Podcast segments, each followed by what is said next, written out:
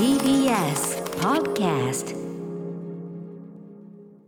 はい月曜日やってまいりました。ということでいつもなら月曜パートナー熊崎和人さん、えー、私のお相手なわけですが本日は第6スタジオにこの方が来ております。はい TBS アナウンサー山本貴明です。なちょっとあのいつもより何ちょっとこの熱の低めなこのお返事は何ですかこれは。あの週始めということでちょっと いつも金曜日はやっぱりいろんなね週の全体の流れがあってからなんで山本貴明ですってね。そのあの あの例のノリで。確かに週末感がひどい。ねいやいやそんなじゃないけどそうかそうか月曜ですからねおとなしく。整った状態で月曜ですがやっぱり歌丸さんも喋ることがたくさんあるのかなそうなんですよ。いつも月曜日のオープニングって大渋滞起こしがちっていうか、ええ。やっぱりその週末にねあんなもの見たこんなもの見たものありますし、まあ、私自身のご報告もありますしそして山本さんもねまたこの週末でいろんなものをまたご摂取されて。いやーもういいもの摂取しましたよ。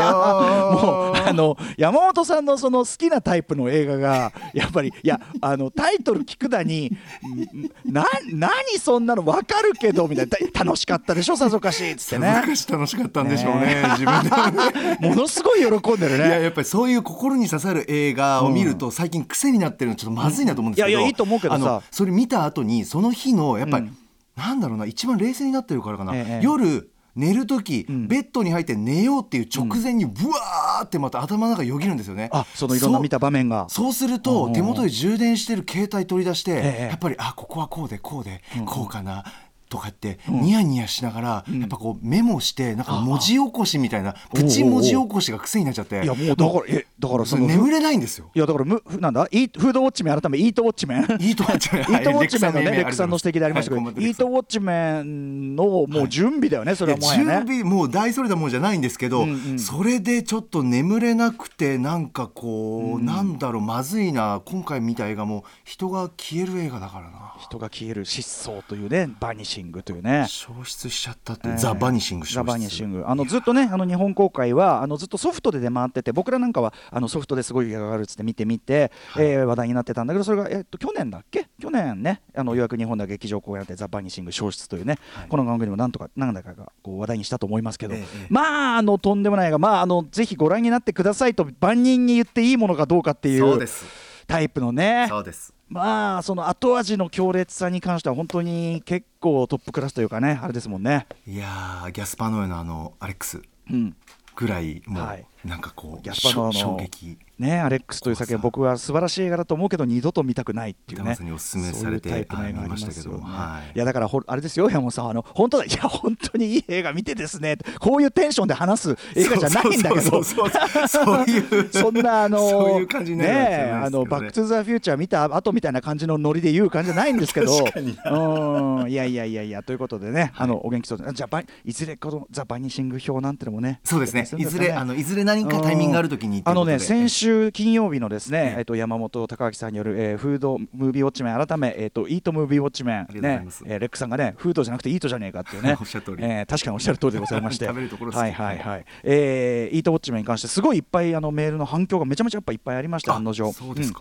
と代表的なところをご紹介しましょう。あありがとうございます。2号 L 型ルックスさん、えー、15日金曜日の山本さんによる、えーフードもしくはイートムービーウォッチメン面白かったですと、えー宇多丸さんのフォローややり取りも息の合った師弟のようでよかったですというねあ恐縮でございます。えー私は映画批評の世界のことはよく分かりませんが聞いているだけでも楽しかったり映画を見る前から語られている映画のことが大好きになってしまうそんな気持ちになる感覚は宇多丸さんの映画批評を初めて聞いた時の感動を思い出しました、嬉しいですね今度はね。えー山本アナやコンバットレックさんの言葉で改めて語られる宇多丸さんの凄さも聞いていてなるほどと感動してしまいます。から時間時間に収めるのは今度は慣れの問題ですからね。いやいやいや僕は違うこれあのあのムービーウォッチメンのノートをつけてて大体、はいあのえっ、と8ページ目ぐらいまでいけばちょうどいいんですよサイズ的には。7で収められばもっと余裕持ってできるんだけどまあなかなかそうもいかなくて。で8で収まるといいんだけどで9になると危険。10だともうアウト。11でもたまに1112ページいっちゃう時があってであの本番前に一生懸命もうここは落とすここは落とすここはバツバツバツって直前にやってでようやくでもそれでも最後の方はね慌ただしくって歌丸の野郎また早口で早口の挙句あの私の特徴でこうなんていうの？あのスムーズに喋ってる時はいいんだけどこう考えがわーってなってくると途端にこう口も回んなくなってくるっていうのがあってね、えーお聞き苦しいの失礼いたしましただから山本さんも慣れの問題ですそれはね。はい。あそうですかありがとうございます。なるほどと感動してしまいました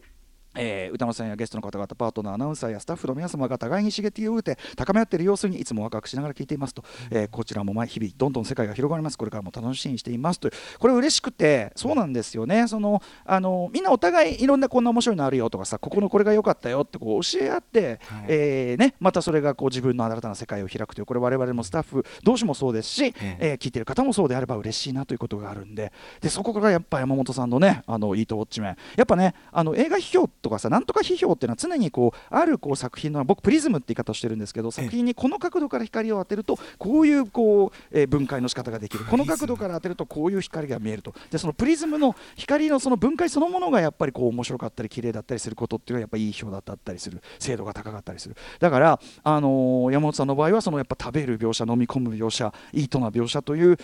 一点から何か作品の本質。だからあのが氷食べる場面基本なねスワロー表で。氷食べる場面のところをすごく詳しくやって、はい。でもあそこを詳しくやることで作品全体の表にもなってるんですよやっぱり。そうなんですかね、うん、だからね時間が足りないその全部をね要はあの全てに言及ってできないし全てに言及したところでそれは完全な映画評価ってそういうことじゃないから。そうだから全然素晴らしいですよ本当にもう。うわもう励みになります。なんかまあ、ひ評したっていうもう自覚が全くない恐れ多いんですけど、いやまあ味わい尽くしたでもいいよただなんなら。味わいそううん。トロしたっていうか。いやでもさ味わい尽くすっていうことをうまく伝えられればそれイコール評しただからね。わあ、うん。ありがとうございます。いやいやだから本当に見事なものでございましたし、はい、あのいろんなねあのやってくれっていうね声もあったりするんで、山本さんにねだから本当はねまあ言っちゃえばね山本さんが大々で来ていらっしゃるのにこんなことなんですけど、僕は本当はもう今日ぐらい休みたかったっていうぐらいいやちょ今日はね今日ねちょっととあることがあって疲れ疲れ切ってるんだっていやい私は、やまあでもね。そこはなんとかそこをなんとか、うんやっぱそこで歌丸さんあのお休みになるともうエスカレートがすごいことになるんでエスカレート。もうどんどんエスカレートしてるからそれ。あい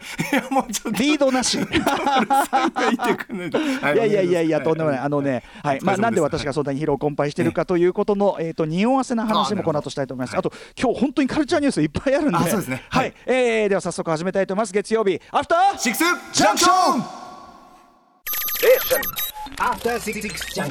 1月18日月曜日時刻は6時7分です。ラジオでお聞きの方もラジコでお聞きの方もこんばんは。TBS ラジオキーセーションにお送りするカルチャーキュレーションプログラムアフターシックスジャンクション通称アトロックです。はい、えーパーソナリティは私ラップグループライムスターの歌丸です。本日は所属事務所スタープレイヤーズ会議室からリモートでお送りしております。そしてはい今日のパートナーは熊崎アナウンサーに代わりまして TBS アナウンサーの山本貴明ですえー私から先ほどのね山本隆明さん週末に見て非常にホクホク顔で、えーね、週末を過ごしたという映画「ザバ,、えーバニッシング消失だね。えーについてお話、あの一応補足しておきますとこちら、えー、と1988年のオランダ映画「ザ・バニッシング消失」でございます。そしてこれ原作は1984年の小説オランダの国民的作家、えーティム・クラベさんという方なんですが、えーこちらね、えー、とクラベ・エスラさんね。あのーえクラブクラ散歩でおなじみこの番組のゲーム特集などでいつもお越しいただいているくらべエスラさんのお父様。ですよね。お父様だ。おじさん？お父さんでね。お父さんだったね。っていう話がありましたよね。はい。えー、1988年のオランダ映画ザ・バニッシング消失あれですねオランダ映画版ですよね。ご覧になったのね。そうですね。で、えっと1993年に、えっと同じ監督のあのあれであのハリウッドリメイクされてるんですけども、はい。えーこっちはあの話の流れそのものはほぼ同じながらもうちょっと笑っちゃうぐらいハリウッドエンディングになっててこれ見比べるのもなかなかちょっとね今見るとひょっとしたらこの93年のハリウッド版僕は当然その、えっと最初の88年版のオランダ映画版見て、はい。なんじゃこのはやっぱハリウッドに来るとこうなっちゃうのかなんて思って見てたけどはは。なんか、一種のもうパロディとして成り立ってるのかもしれないね、これはね。はい、ぐらいのですね、ちょっとね、対照的なあの作品にもなってる、全く展開は同じなんだけど、はい。えー、93年のね、えーと、失踪、バニッシング失踪という映画にもなっておりますということです。まあ、でもぜひ皆さんにお勧めしたいのは、1988年、オランダ映画、ザ・バニッシング消失、これで最近、えーと、ソフトにもなってますよね、多分ね、日本版ソフトもね。配信も、はい、うん。始まったりとかして、配信だ、配信でこんなの見やすくなっちゃってんだ、困ったもんですね。恐ろしいことで。まあでも山本さんのツボは間違いないと。え、イート描写もなかなかなものがあった？イート描写で好きなところあったんですよね。少ないんですけど、あのーあどこまで言っていいの？あのあのなんだろうな。別荘の近くでん。予行演習、練習をしていて、ええその後、えっと娘を迎えに行って、ええ。車の中で食べるホットドッグ的なもの、うんうんうん。ここまでのパッケージが大好きでしたね。やっぱその要は良きお父さんなんですね普段はね、はい。なんだけどだけど実はそじのそう実はその内面にはのね、はい、ね。あそこの食べるホットドッグそれからしている会話の内内容。あのそこあでもあのはい。ととっていや取って取って取って すいません取って止まらなくなっ止まらなくなっちゃう。はいお時間ください。はいすいません。よくあなた、もうダメなんですよ。よくあなた朝の番組とかやってるね。本当に。なんか寝る前にそれメモして寝て朝番組行くみたいな。もうねえ。落差がすごい。嬉しいことでございます。でもそれこそまさにあのザ・バニシング的なものだよね。あの朝のさ番組を何食わぬ顔してやっているアナウンサーが実は内面ではっていうね、えーことですから。どうですかこれ ね。いやいやそれが人間だものということですよね。はい。えーあとそうですねカルチャーニュースとしてはね、ええ。っとフィル・スペクターさんというですねまあ主に1960年代からかな。でも80年代からねえっと活躍されましたけど音楽プロデューサーアメリカ音楽プロデューサー、えー主にそのえっとウォール・オブ・サウンド音の壁と言われるねサウンドプロダクション、えーめちゃめちゃこれにいいことあ今 Be My Baby 流れてますけど、えーで有名なフィル・スペクターさんがえっと亡くなられたんですね。これしかもえっとずっと彼はですねえっと2000年代の頭の方というかな2009年かにあの殺人罪であの禁錮19年で、あのもう有罪になってですねずっとそれ以来、まあ、あの檻の中というかその辺の中にいて今は、えっと、カリフォルニア州の薬物中毒治療施設の中にずっと収容されてるね。で81歳だったんだけどどうもおそらくコロナウイルスでお亡くなりということらしいんですよね。はい。えーまあ、後ほどね、あの今日は邦楽スーパースター列伝ということで、船山元樹さん、えー日本が誇るスーパープロデューサー、船山元樹さんのお話、西寺豪太さんに伺いますが、フィル・スペクター、もちろんあのポップミュージック界に残したね、もの非常に大きいですし、いまだにやっぱり例えば日本の何でもいいですよ、例えばあの僕が紹介するようなアイドルポップでも、やっぱ普通にこのフィル・スペクター調なるものは完全に残ってますからね、特にやっぱり八あのおにゃんこクラブのあの、ね、曲が、まあ、秋山さん、秋元さんが好きなんでしょうね、秋元康さんが、あのフィル・スペクター調っていう曲がすごく多くて、以来、あのアイドルソングの中の一、なんていうか、まあ、定番的なあれとして、フィル・スペクター調、いまだにすごい多いぐらいで、でちょうど僕、そのまあ、とあるそのライムスターのビッグプロジェクト終わって、まあえー帰ってきて、ですねお風呂に入り浸かりながら、ええまあ、ちょっとね、今回やったプロジェクトとも関連して、そうだよなって、そういえばその。フィル・スペクター的なウォール・オブ・サウンドっていうののやり方をねあれは当時、えー多重録音とかがまだ発達してない時代にそれをやったからすごいっていうのがあるけども今いろんな音出せるいろんな録音の仕方あるという中での時代の現代のウォール・オブ・サウンドっていうのはどういうものかなとかね、えーいろんなこなんかちょっとねよまあ、米津玄師さんの曲って割とそういうノリあったりするからげ現代のおけるみたいなとかいろんなねこの、えーなんかねでまあ、もし人がやってない領域があるとしたらあこういう音の重ね方でこうとかってないのかなとかねそんなことをもうそれフィル・スペクターのことをちょっと考えてた時期でもあったんで、なんかちょっとまあ虫の知らせってもんじゃないですけど、はいあのーあそのタイミングでお亡くなりになったんだっていうのはね、はい。えー意外とその晩年のねこういう事件とかも知られてないところだったりするかもしれませんけどね、はい、フィル・スペクターさんをお亡くなりになったという、えー、とニュースもございます。あとですね、そうですね、あのね配信ものでこれあの MCU マーベル・シネマティック・ユニバースのえっ、とテレビシリーズとしては初のこの映画シリーズと接続するシリーズワンダービジョンがですね、えー金曜から始まってこれを見ましたよという話もあるんですが。はいちょっと先に、うん。あのこのお知らせをきっちりしておかないと私が、えっと、事務所社長からあの非常にこう厳しい制裁を受ける可能性が的にも、はい。お立場的あるのでちょっと私事なんですがライムスターとしてのお知らせ事すいませんね。やらせていただいてよろしいでしょうか。えーライムスター、ねえー結成今年で32周年となりますが、えーそんなライムスター今年一発目の催しとしましてですね、えー1月22日金曜、まあ、今週です、今週金曜、えー、と夜10時、えー30分、22時30分から、えーまたまたニコニコ生放送でですね、ニコニコ生独占、えー、と新春恒例3年目、えーライムスター配信のミーティング2021を開催いたしますと、はい、2時間程度生中継でお送りします。私はアフターシックスジャンクション放送後に、えー、とあれだな、えー、とフューチャーパストも終わった後この事務所にいてリモート出演、えー、とマミリと DJG はそれぞれ自宅の部屋からリモート出演する予定でございます。はい。でですねえーニコニコ生放送独占中継ライムスター配信のミーティング2021毎回ご好評いただいているわけなんですが今回の目玉は、ええ。まあ、つまりそのずっとこの番組でもこう匂わせ的に言ってきた、まあ、とあるライムスターのビッグプロジェクトそれが昨日一つちょっと一つの山場を迎えたわけですね。はい。まだ発表できないんですけどね。まだですか？昨日それをやってっていうかそのいややってっていうかそうですね。まあそのやってっていうか。口ごもりがすごい、うん大変ですね。内ごもりが、はい。そうなんですよ。でそのビッグプロジェクトの全貌といいましょうか。一体何何をライムスターは仕込んでいたのかというのをこの、えっと、1月22日金曜の、えっと、配信のミーティングで初発表あします。そうですか。いよいよ。はい。へえ。しかもそのやっていたことの一部もここでお見せするということになっております。はい、見せちゃうみたいですね。見せちゃっていいのかなあれ。どうなんだろうな。そうなんですよ。気になるな。ということで、まあ、基本的にはお酒方的にね、まあ、ゆるゆると本当にあの最近どうよみたいなことをやるような、まあ、ええ。企画なんですけども、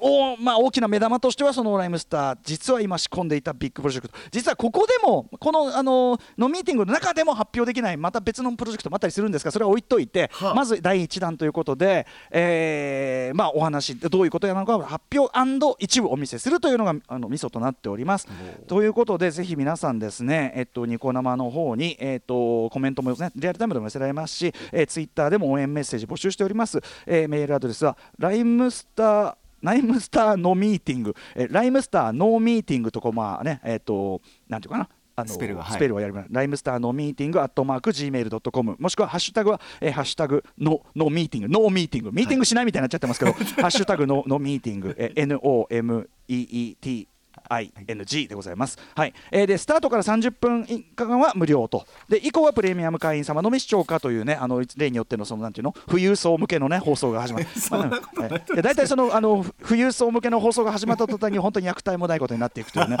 えーことございますけど。最高ですねそうなんですということでぜひちょっとね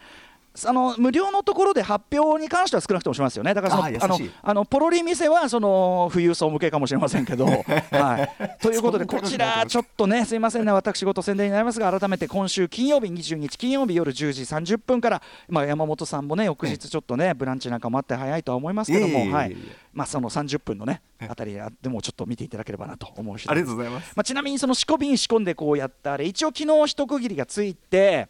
まあ、やりきった感がある。もうあのマネージャー幼いさんなんかはもうビャービャー泣いてしまいましたかなんかいうぐらい涙？そうなんです。いいものだったって皆さん言ってくださるんですがただもうその準備準備を重ねて練習に練習を重ねてでバーンってやってただねこれに関してはちょっと要するにあのいつもと違ってただやってやりきった終わりじゃなくてその皆さんにお届けするまでにちょっとなんていうかなブブラッシュアップのちょっとなんていうかなそのねちょちょっとじ間があるだけにええ。でしかもほら無無観客あ言っちゃったな。まあまあまあ無観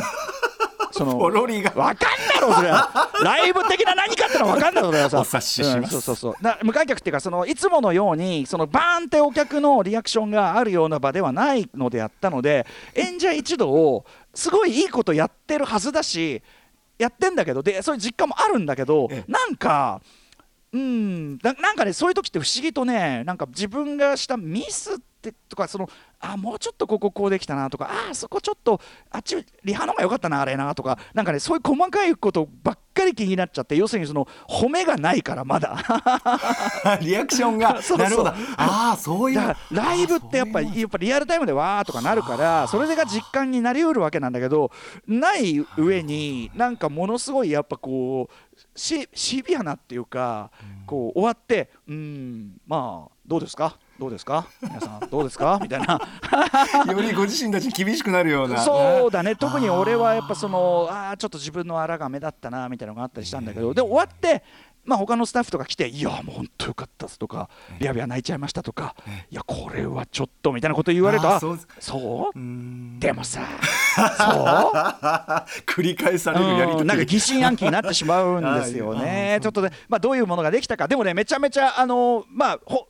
客観的には見れないけど、うん。多分いい。うん、相当いいと思います。特にこの時期コロナ禍で、えー、とアーティスト特にライブを売りにしてきたアーティストというのがやれることとしてはなかなかいいもんやっちゃったんじゃないかなと自負はしておるので、えー22日金曜日10時30分からニコニコ生放送すみませんね他局っていうか他メディアでね。とんでもないです。うん。感じでやりますんでぜひこちら、えーライムスター配信のミーティング2021お楽しみにしていただきたいと思います。ワンダービジョンの話はまあ今日いけるとこまでいけたら、ねまあまあ明日以降もありますから、はい。ほらこうやってさ、こうやって出しちゃうから、月曜とか火曜とかその辺で出しちゃうからで金曜のオープニングで「いや山本さんもう言うことないわ」衝撃の